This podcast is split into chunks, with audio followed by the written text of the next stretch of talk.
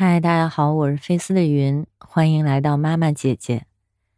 现在是六月五号的凌晨十二点十二分，玲珑早就睡了，我还没睡，我一直就没睡着，所以干脆爬起来录这期节目。那如果你明天早上听到这期节目的话，就知道我今天又熬夜了。为什么没睡着呢？是因为我闺蜜今天放了我的鸽子，嗯，我心里挺堵的。那大家也知道，北京自从进入五月来，这个疫情就一直在反复，所有的地方都关了，只有市属公园开着。那我这个闺蜜呢，和我一样，都属于闲不住的人。我俩对人文历史还特别感兴趣，所以从这两年来，我们的出行计划就从土耳其降到了新疆，又从新疆降到了北京市内。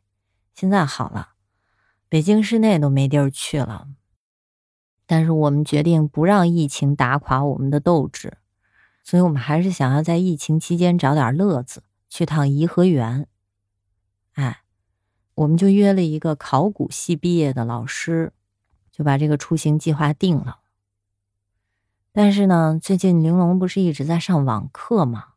我就觉得我撇开她自己出门有点不地道，所以就跟我闺蜜商量，我能不能把玲珑也带上？她还是对玲珑很喜欢的，也曾经作为大姨蹭过我们的亲子营。嗯，最后还逼人家老师给他发了个毕业证书，所以我一直觉得他对孩子并不排斥，那他也欣然同意了。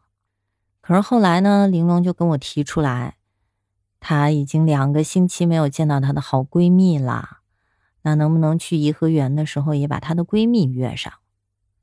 我心说，反正一个孩子也是带，两个孩子也是带嘛，干脆也把玲珑的闺蜜一家也约上吧。所以，这个颐和园之行的队伍就越来越庞大。这期间，我闺蜜已经找了不少借口了，比如说人太多呀，这个目标太大呀，会不会进去被查呀，什么之类的。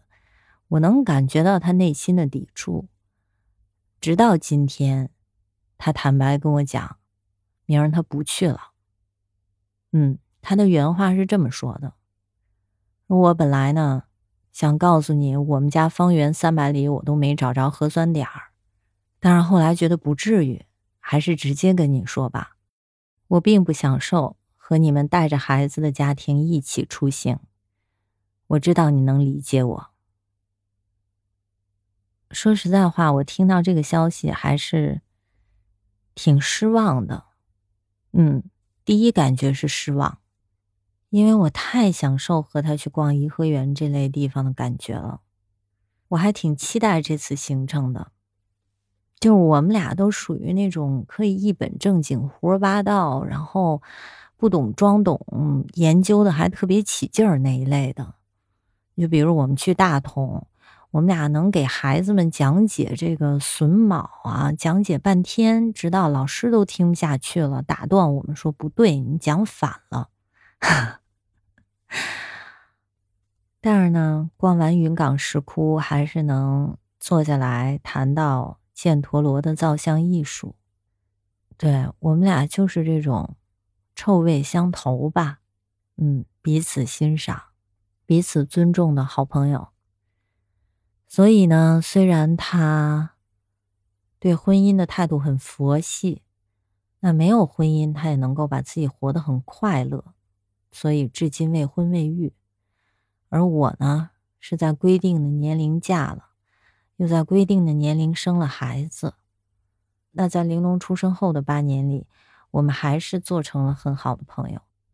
我一直觉得这是因为我自己保持的很好，因为我从生了玲珑出了月子，我妈就把我拎出来，啊，我当时蓬头垢面的，天天就陷在这个。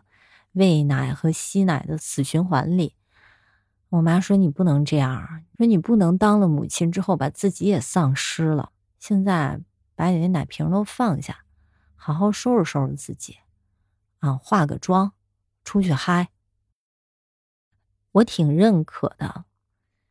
就在我的概念里，你做母亲之前，首先要做好自己。那母亲只是我们所扮演的所有社会角色里面其中之一而已，不是全部。那今天这桩事儿是我第一次有了这样的疑惑：是不是结了婚、有了孩子之后，你的单身朋友们注定要远离你，或早或晚？所以我就在网上查，查到的答案出乎意料的一致，都是说。结婚之后，有了孩子之后，你和你的单身朋友们就是会逐渐的疏远，因为你没有那么多精力了，因为你的精力都投入到了家庭当中。那单身的朋友同时也会觉得你很无趣，你没有办法再跟他一起去找乐子了，你没有办法再全情投入的和他一起去聊男生了。那你们已经不同频了，所以疏远只是时间问题。这个答案让我很沮丧，啊，我丧了得有俩小时吧。这就是为什么我一直翻来覆去没睡着。我不太能接受，为什么呢？为什么这个社会给我们的所有的信息，都是你做了母亲就应该就理所应当牺牲你其他的社会角色呢？嗯，在职场上如果有晋升的机会，但刚好。赶上你怀孕，那那些选择晋升机会而堕胎的人肯定是备受唾弃的。在朋友关系维系上，如果说我今天选择和我的闺蜜出行，而把孩子撂在家里，我估计大多数人都认为我是一个不称职的母亲吧。好像我们作为母亲的那一刻，全世界都期待着我们。把其他的社会角色放下，专心做你的好母亲。这也就是为什么你上网去搜索，铺天盖地的都是育儿建议，讲给妈妈听的都是你应该怎样去教育好一个孩子，而很难找到只言片语关于我们做了母亲之后应该怎么活好自己。好像我们燃烧自我为孩子做出牺牲，就是一个母亲。应该做的事情就是母爱的伟大所在之处，我们就背着这样的道德枷锁，在对抗逐渐远离我们的一切闺蜜、工作机会、你的兴趣爱好等等等等，然后还有标榜自己很伟大。那你也许会说。我就是那样的母亲啊！即使我为了孩子牺牲了一切，我也无怨无悔。我不会把这样的道德包袱扔到孩子身上，跟他说我为了你牺牲了什么。我不会说这样的话。那我想说，嗯，也许你确实可以做到不对孩子表达，但是如果你牺牲了其他的社会角色之后，你的生活状态又会发生什么样的变化呢？你还会作为一个有趣的妈妈、积极上进的妈妈、对生活充满热情的妈妈，和你的孩子一起相处吗？他在不停的成长，他在结交他的新朋友，他有着无比灿烂的人生和数不清的机会。在这个社会淘汰你的那一刻，在你作为母亲并没有那么重要的那一刻的时候。你还能够自信的说，你不会怨天尤人吗？反正我是挺恐惧那样的将来的，所以我一直坚持着，母亲只是我扮演的角色之一，不是全部。就在我在这儿丧的时候啊，玲珑醒了，就悄悄的问我说：“妈，你怎么还没睡呢？”我就把我的心事给讲给他听，我跟他说。你知道吗？明天去颐和园，我为了你能和你的闺蜜见上面，牺牲了我和我闺蜜的见面机会。她听了之后很心疼我啊，就悄悄的问我说：“那明天有什么办法，我能扮演你的闺蜜吗？” 挺贴心的哈。在那一刻，我突然知道。其实我不是因为孩子牺牲了我自己，我经历的只是我两个社会角色之间的冲突，就是我作为朋友的那个角色，在我作为母亲的这个角色面前，暂时的败下阵来。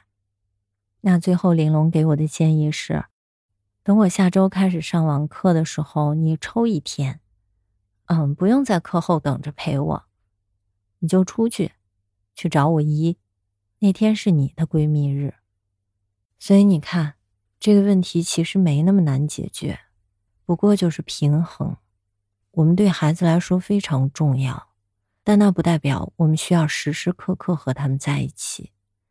我们也要有我们自己的生活，我们也要把自己的生活活得漂亮，活得精彩，这样才是给孩子最好的榜样，不是吗？